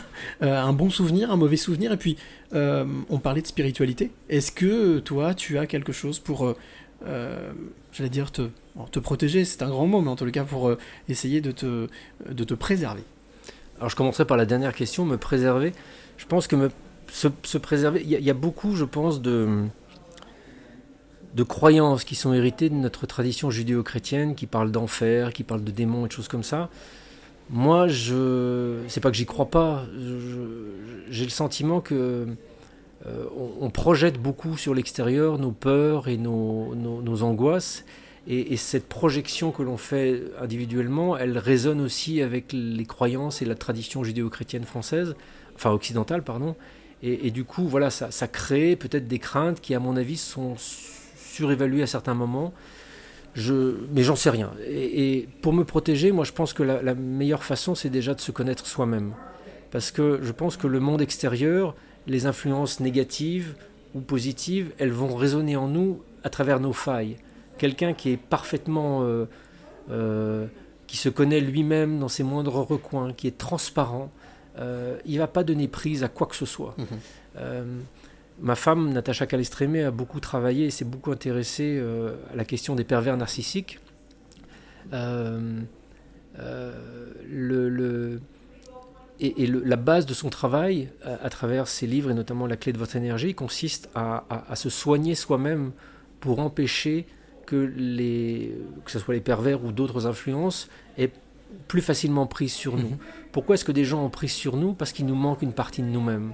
Donc on a des trous, on a envie de récupérer des choses qui nous manquent. Donc on est à la merci de ces influences extérieures, des fantômes intérieurs et des fantômes extérieurs. Donc il y a des prises beaucoup plus, beaucoup plus faciles. Bah voilà, si t'es, si, mais- mais regarde même au plan physique pur, quand tu as un système déficient, un système immunitaire faille, déficient, oui. tu vas être plus sujet aux petits microbes qui passent. Le Covid, il baigne notre société. Et pourquoi est-ce que certains tombent malades et pourquoi d'autres ne tombent pas malades? Parce que euh, voilà, on a des réponses immunitaires différentes et ces réponses immunitaires, elles sont liées à, à la façon dont on vit. Enfin, bon, on va pas rentrer dans un, Mhm. dans un débat, euh, mais pour se protéger, euh, moi je pense que plus on se connaît, plus on travaille sur soi, moins on, on- on est susceptible de donner prise à des cochonneries extérieures. Voilà, c'est- l'essence de ce que je pourrais dire. Après, ma meilleure expérience euh, de façon globale ou, ou- Oui, je pense global, oui, bien sûr. Oui. bah, ce qui m'est venu spontanément, c'est- c'est des états d'excitation extrêmes que je peux ressentir dans des enquêtes, dans des reportages, où là, il y a un truc énorme qui se passe. Euh, tu, tu- tu en es, enfin, tu, tu en es conscient dans le sens où tu ressens le, tu ressens le moment. Bah disons que euh, oui, c'est. euh, je, je repense à un tournage pendant la série Enquête extraordinaire où on était à Phoenix, en Arizona, et on tournait sur une apparition d'OVNI qui a eu lieu euh, en 1997, où pendant, pendant une journée et la soirée, plusieurs ovnis absolument gigantesques ont survolé la ville et ont été observés par des centaines et des centaines de personnes. Euh, des, des gens de la rue, des flics, le gouverneur même de, de, de- de l'Arizona à l'époque. Et, euh, et on était à Phoenix pendant plusieurs jours pour tourner différents témoins. Et, euh, et, et- j'interrogeais les témoins, j'interrogeais une famille. c'était la jeune fille qui venait de rentrer du boulot et qui regarde le ciel parce que c'était le moment où la comète Hale-Bopp traversait le- Mhm. le- le- le- notre système solaire. Donc elle cherchait la comète et en regardant dans le ciel, tout d'un coup, elle voit cette immense masse sombre couvrir les étoiles et traverser lentement la ville.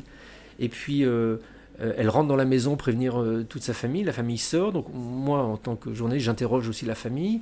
Et puis on passe à un autre témoin. Et puis on passe à, on interroge une flic qui recevait les appels du 911 ce soir-là, qui me dit, bah d'ordinaire à Phoenix. quand je suis de service, j'ai une vingtaine d'appels dans la nuit. Là, j'en ai reçu euh, 200 en, moins d'une heure.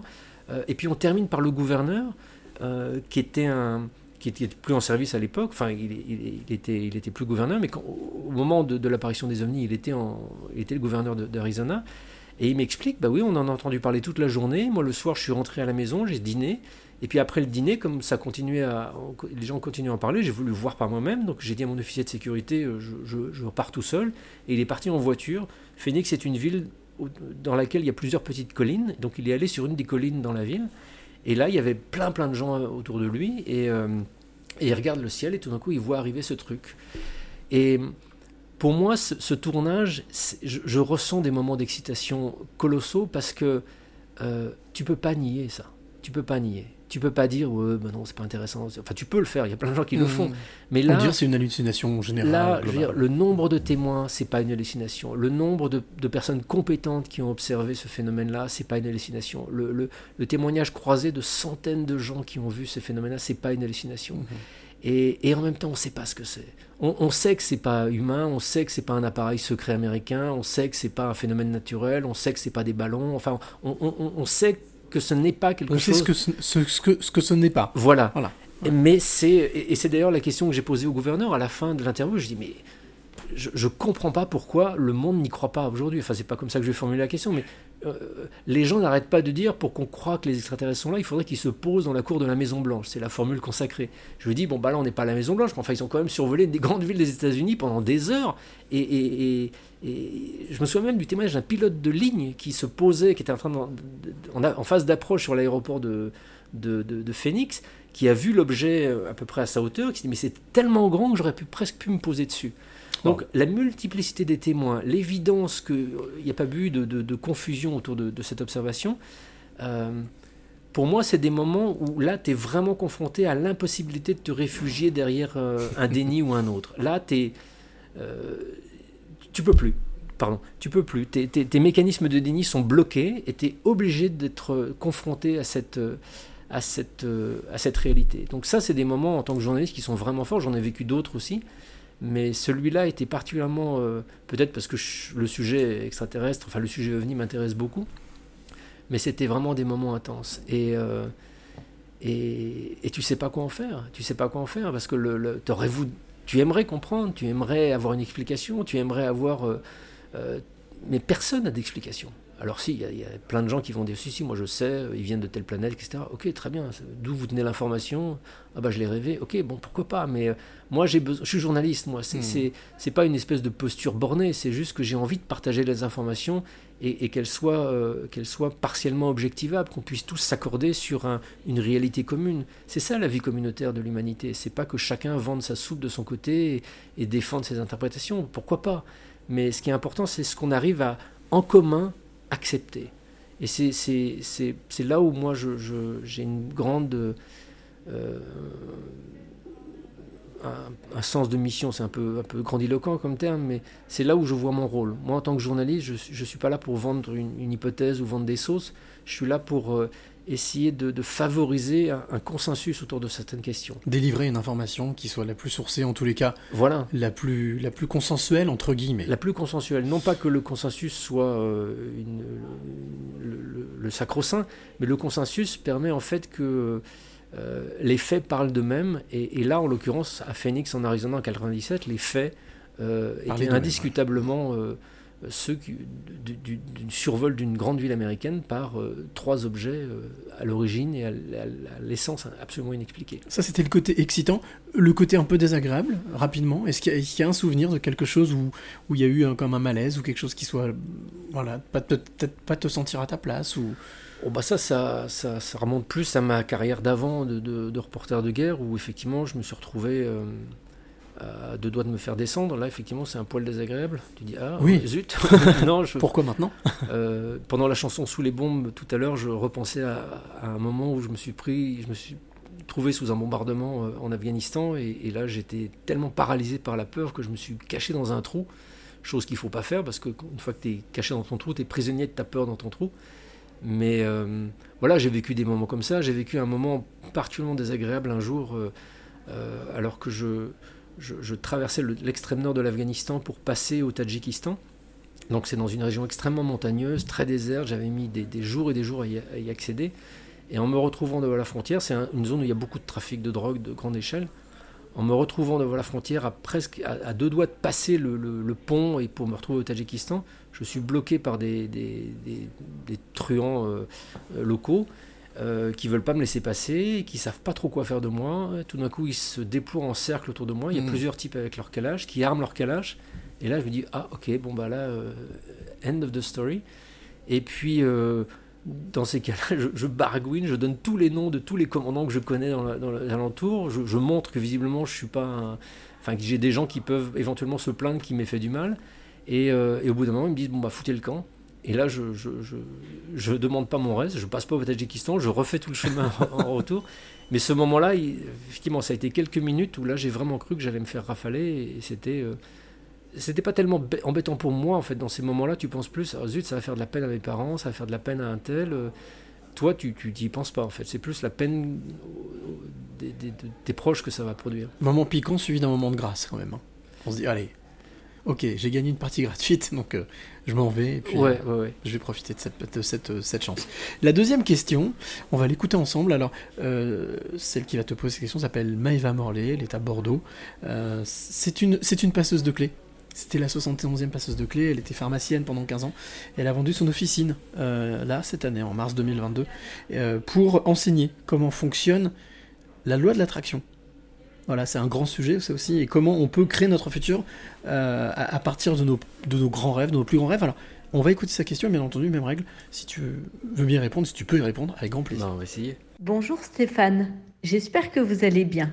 À personne extraordinaire, question extraordinaire. Est-ce qu'un film créé par Christopher Nolan, qui inclut une vision, l'ensemble des hommes et le détail des synchronicités associées dont vous seriez un des principaux transmetteurs, vous parle-t-il? Merci beaucoup pour votre réponse. Voilà. Bah, elle parle de Premier Contact le film de Christopher Nolan qui est absolument extraordinaire, ou elle parle d'un film à venir, euh, d'une collaboration entre Christopher Nolan et moi Oh bah ça, euh, why not hein, C'est un des plus grands réalisateurs au monde aujourd'hui, je trouve. Et puis il a une écriture formidablement extraordinaire. Enfin, et, et bon, si, si, si, cette question se rapporte effectivement au film Premier Contact, c'est un film, pour moi, un des meilleurs films au monde sur euh, ce, que, ce que provoquerait éventuellement une rencontre avec une, mm -hmm. une altérité radicale. C'est-à-dire, je pense que les extraterrestres, c'est pas des petits bonhommes de chair et d'os comme nous, euh, d'une couleur différente et d'une forme un peu bizarre. c'est potentiellement des, des choses inconcevables pour nos yeux. Et euh, si, il y, y, a un autre film que celui de Christopher Nolan, mais qui est beaucoup plus intéressant, c'est un film de, de Tarkovsky qui s'appelle Solaris, mm -hmm. qui a été refait par Soderbergh euh, avec notamment George Clooney euh, il y a une vingtaine d'années. Euh, Solaris, c'est un roman écrit par un, un, romancier polonais en 51 qui raconte euh, le, le, questionnement d'un équipage de station orbitale autour de la planète Solaris. Donc ils savent que la planète Solaris, il y a de la vie, ils savent que c'est peut-être la planète même qui est vivante, mais, mais, ils sont infoutus de savoir comment établir le contact parce que comment est-ce que tu discutes avec une planète en fait? Donc euh, c'est la planète qui initie le, le, le, contact et comment fait la planète? Ben, en matérialisant au sein de la station orbitale des êtres qui ont été des êtres chers des, des occupants et notamment la femme du psychiatre que, qui est jouée par George Clooney euh, dans, dans, dans l'adaptation de Soderbergh. Tout d'un coup George Clooney est envoyé sur la, sur la station Solaris pour essayer de comprendre ce qui se passe et il retrouve sa femme et euh, il sait très bien qu'elle est morte, il sait très bien que c'est pas possible, il sait très bien que c'est un fantôme. Et puis tout d'un coup, son, sa mission d'essayer de comprendre comment communiquer avec Solaris devient extrêmement secondaire. Il est plus omnibulé que par sa femme. Et en fait, ce livre et puis ces films montrent que dans notre recherche de prétendue d'autres vies, en fait, c'est nous qu'on cherche. On recherche que des reflets et on est incapable de voir quelque chose qui est trop différent de nous-mêmes. On est omnibulé par nous-mêmes. Il y a aussi l'amour. Hein et il y a, oui, mais l'amour est une la place de l'amour. Euh, on parlait de peur tout à l'heure. Hein, Là, c'est une manière de se masquer aussi. Euh, c'est, euh, oui, effectivement, on peut voir l'amour dans cette histoire, mais bon, moi, j'y vois vraiment plus le, le, le, la fixation de, mm. de l'être humain sur lui-même. Et dans Premier Contact, c'est le film de Nolan, c'est, un peu différent, mais c'est, extraordinaire parce que ce, ce film réussit à montrer cinématographiquement l'impact psychique du contact d'une autre intelligence sur l'être humain. Euh, je ne veux pas spoiler le, le film pour mmh. ceux qui ne l'auraient pas vu, mais c'est profondément intelligent, profondément intelligent. Et je pense que voilà, on, on néglige dans notre envie de voir d'autres mondes, de voir des extraterrestres, on néglige l'évidence que peut-être ces êtres et cette vie est, est peut-être déjà parmi nous et absolument indétectable, euh, et que si, si tant est qu'elle ne soit pas parmi nous et qu'elle arrive un jour, elle soit aussi absolument indiscernable de, de, notre monde parce que, parce que trop différente, trop radicale. Bouleversante, subjugante, en tout cas qu'on arrive impensable. Pas, ouais, impensable. Impensable. Mmh. Euh, alors pour la petite histoire, en fait, Maëva aussi est en train, de terminer l'écriture d'un livre euh, expliquant tout ça et il y a une- effectivement une volonté de, de contact avec Christopher Nolan. Donc voilà, tout ça pour dire que tout est lié. D'accord. Euh, je, je viens aussi généralement avec un, avec un petit questionnaire, mais très très rapide, euh, qui s'appelle Tu es plutôt. Alors la règle, c'est d'y répondre sans réfléchir. Ça se passe pas par la case cerveau, c'est vraiment spontanément, et tu vois, les questions ne sont pas très compliquées, pour faire un petit peu plus connaissance avec toi. Alors t'es plutôt café ou thé? Café. Plutôt sucré ou salé? Sucré. Plutôt matin ou soir? Matin. Plutôt bonjour ou au revoir? Bonjour. Plutôt famille ou ami Famille. Plutôt... Euh, non, enfin, ni l'un ni l'autre en fait. Je suis un solitaire, désespérant. Euh, plutôt euh, s'il te plaît ou merci? S'il te plaît. Plutôt mental ou cœur? Mental, malheureusement. Plutôt mélancolie ou bonheur? Mélancolie. Plutôt ciné ou canapé? Euh, télé. Donc ciné dans le canapé. Ok. Plutôt restaurant ou pique-nique? Restaurant. Plutôt amour ou amitié? Amour. Plutôt ombre ou lumière? Allez, de mon général. Et plutôt cadenas ou clé Euh, bah, L'un ne sert à rien sans l'autre. Ouais, d'accord. Mais on peut être peut-être plus. Ouais, se clé, sentir plus. Clé, clé. Bon, tu m'aurais répondu cadenas, j'aurais rebondi. Hein, Oui. Et ben justement, ça tombe bien. Euh, c'est ce que je suis venu chercher ici, dans ce 91e épisode, auprès de toi, Stéphane. Euh, je vais te poser cette question, qui est, qui est devenue un classique dans ce podcast. Quelles sont les trois clés que tu aimerais donner ou transmettre à celle ou celui qui t'écoute maintenant?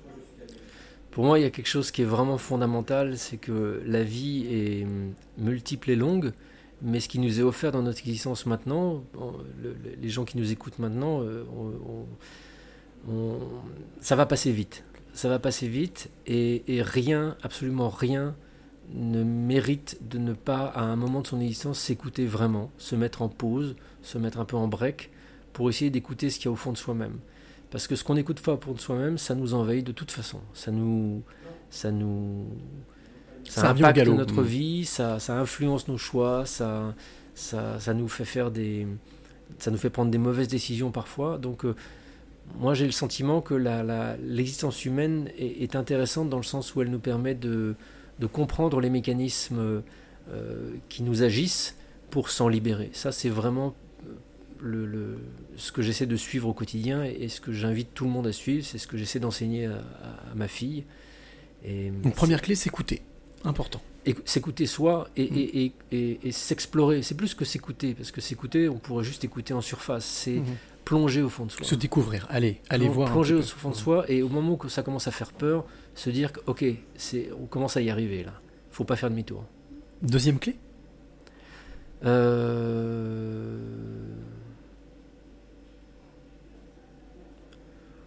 Ouah, ça- j'ai- toujours un peu de mal à être dans le rôle de conseil. Je suis journaliste, Ah, c'est maintenant, pas je fais conseil, parler les autres, mais Vraiment, en fait, toi, si tu devais transmettre euh, justement ces, ces trois clés de vie, hein, des choses qui te semblent incontournables, on parlait de là donc de se découvrir, de s'explorer. Bah, se clé. dire que peut-être que le, le monde extérieur est notre miroir. Donc tout ce qui nous énerve, tout ce qui nous met en colère, tout ce qui, tout ce qui va pas dans le monde, euh, c'est juste, enfin c'est juste. Voyons-le comme des résonances de ce qui ne va pas au fond de nous.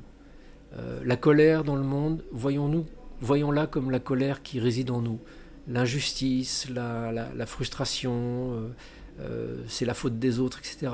On, est, on est un être qui se projette euh, constamment à l'extérieur et qui va avoir tendance à, à projeter sur l'extérieur tout ce qui dysfonctionne en soi. Donc quand on a conscience de ce mécanisme, ça rend pas les choses plus faciles, hein. mais au moins, à certains moments, ça peut nous aider à dire bon, ok, euh, si ça va pas, là, c'est pas la faute de ma mère, c'est pas la faute de ma femme, c'est pas la faute de, de Macron, c'est pas la faute de si. Peut-être qu'il y a quelque chose sur lequel je peux travailler. Ça veut pas dire que le monde extérieur n'est pas plein de défauts non plus, mais avant de s'occuper des défauts du monde, occupons-nous de nos défauts propres. Oui, donc ça, c'est, on va dire, euh, même la suite de se découvrir, s'explorer. Ensuite, euh, accepter le fait que Voilà. ça vient de nous. Et là, une troisième clé Waouh. Ouais, je suis exigeant. Ben, gourmand. Quelque chose qui te semble indécrottable avec justement euh, le fait de, de- dans la vie, au quotidien. oh, je sèche un peu parce que c'est- ça, ça serait des prolongements de ce que je viens de dire d'une certaine manière, mais. euh, euh, On parlait de croyances, on parlait d'amour, on a, on a parlé de beaucoup de sujets quand même pendant Oui. une heure. Euh, quelque chose qui te semble faire partie de toi et qui vraiment euh, t'a- t'aide, t'aide à avancer, t'aide à Bah, construire. écoute, ça sera une clé bis, ça sera la 2 bis, parce que pour moi, cette, euh, je pense que cette, euh, notre monde a, a urgemment besoin qu'on arrête de se dire que tout va mal à cause des autres. Mhm. Euh, je, je- je- pour moi, c'est- primordial. Si on veut sauver cette planète et, et- et sauver notre avenir, il faut qu'on nettoie euh, nous-mêmes no- notre propre monde intérieur. Euh, c'est c'est pas euh, culpabilisant, c'est pas une leçon de morale. C'est tu me demandes de partager mon, mon intime, Mhm. donc là je te Mhm. partage vraiment la façon dont j'essaie de vivre, d'essayer de voir les choses. Euh, le- le- voilà, on, on vit dans une époque où, où vraiment il y a une espèce de d'accroissement de, de- des colères, des, des frustrations, de- de- des combats, des, des haines. Je ne suis pas en train de dire qu'il n'y a pas de combat qui mérite de s'y engager. hein. Les, je ne dis pas qu'il faut être passif dans son coin, dans une espèce d'introspection permanente, au contraire. Mais je pense qu'il faut alterner ces moments d'introspection où on va justement voir ce qui nous anime au fond et des moments d'engagement dans le monde réel. Ça permettra de faire en sorte que nos engagements dans le monde soient peut-être plus éclairés et moins, euh, moins euh, pollués par nos colères intérieures, par notre ombre intérieure que l'on n'a pas appris à connaître. Et, je trouve, j'en parle beaucoup d'ailleurs lorsque j'étais quelqu'un d'autre, parce que j'ai écrit ce livre où je parle du régime nazi. Je l'ai écrit à un moment de campagne électorale et en, essayant de comprendre comment un peuple éduqué, cultivé, européen au XXe siècle a pu plonger dans la folie nazie, j'avais l'impression de trouver des résonances qui étaient terrifiantes entre les discours qu'on entendait entre la- dans l'Allemagne nazie dans les années 30 et, des discours qu'on entendait dans certains partis politiques euh, en France, et c'était aussi les élections aux États-Unis. Le populisme, la, projection sur l'extérieur du fait que tout va mal, les étrangers, à l'époque c'était les juifs, aujourd'hui c'est les étrangers, les riches ou je ne sais quoi. Euh, ok, le monde dysfonctionne, mais avant de, s'imaginer qu'en trouvant un leader euh, charismatique sauveur, voyons déjà en nous ce qui est possible de, travailler pour devenir plus éclairé.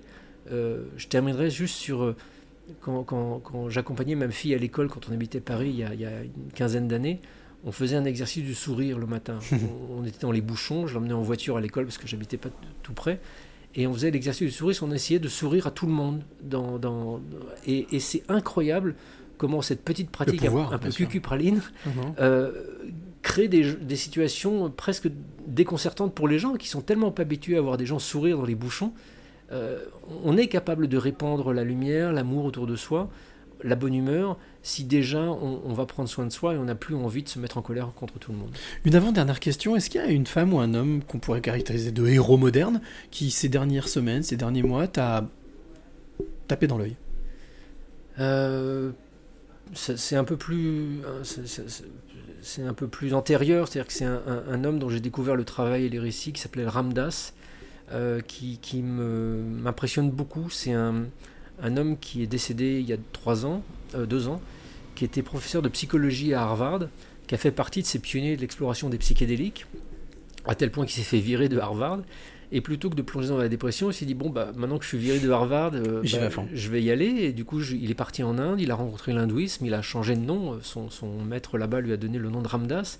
Et c'est devenu un enseignant spirituel qui a fait des choses absolument formidables durant toute son existence et qui a toujours incarné ce qu'il disait. C'est-à-dire que dans le monde des maîtres spirituels où tu en as dont tu découvres qu'ils font finalement des prédateurs sexuels, même chez les bouddhistes, euh, bah, lui a été l'incarnation de, de- de- de la pureté de son discours et de ce qu'il disait. Probité totale. Oui, et pour moi, c'est vraiment un être absolument extraordinaire. Il y a un petit livre de poche de lui qui existe Mhm. en français, qui s'appelle Vieillir en pleine conscience, que je recommande vraiment. C'était un homme bon, un homme juste, et qui vivait ce qu'il disait.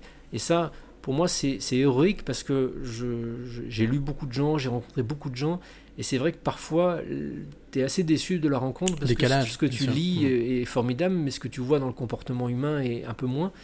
Et, euh, et voilà, il y a des très grands maîtres tibétains, bouddhistes, qui ont donné des enseignements formidables, qui, qui ont été accusés d'abus sexuels, euh, voilà, au, au même titre qu'Harvey Weinstein. Donc c'est pas parce que tu es un grand lama tibétain que tu n'es pas aussi toxique qu'un Harvey Weinstein. Euh, J'en reviens à mon conseil, à ma clé initiale. Oh, Allons travailler sur soi-même Mhm. avant de commencer à donner des conseils aux autres. Quoi. Dernière question, toute dernière question. On revient sur cette histoire de voyage dans le temps qu'on a fait au début. Euh, alors, tu n'as pas de souvenir, 6-8 ans, ce petit garçon, mais tu as été ce petit garçon. Euh, Qu'est-ce que tu lui dirais aujourd'hui à ce petit garçon euh, en une phrase?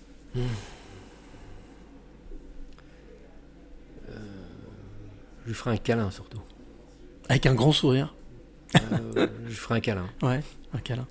Je, je dirais, c'est pas. T'inquiète, ça, ça va aller un jour. Bon, bah merci beaucoup.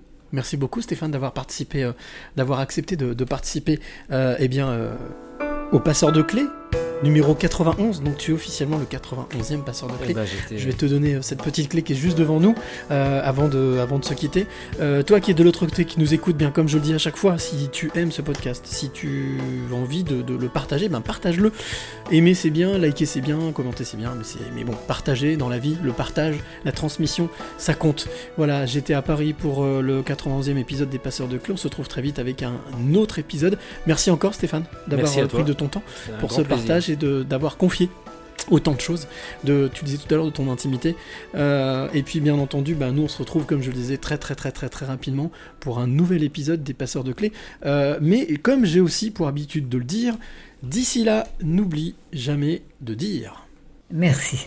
Le plus beau mot du vocabulaire. Et chaque fois qu'on remercie la vie pour tous les trésors qu'elle nous donne, on attire des choses positives et on attire ce que l'on pense et ce que l'on aime.